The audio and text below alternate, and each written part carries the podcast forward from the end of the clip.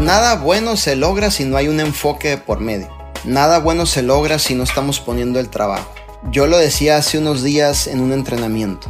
Realmente si tú quieres lograr algo y te apasiona y lo sientes que lo quieres hacer, tu éxito no va a estar comprometido muchas veces con tu estado de ánimo. A mí me encanta hacer ejercicio.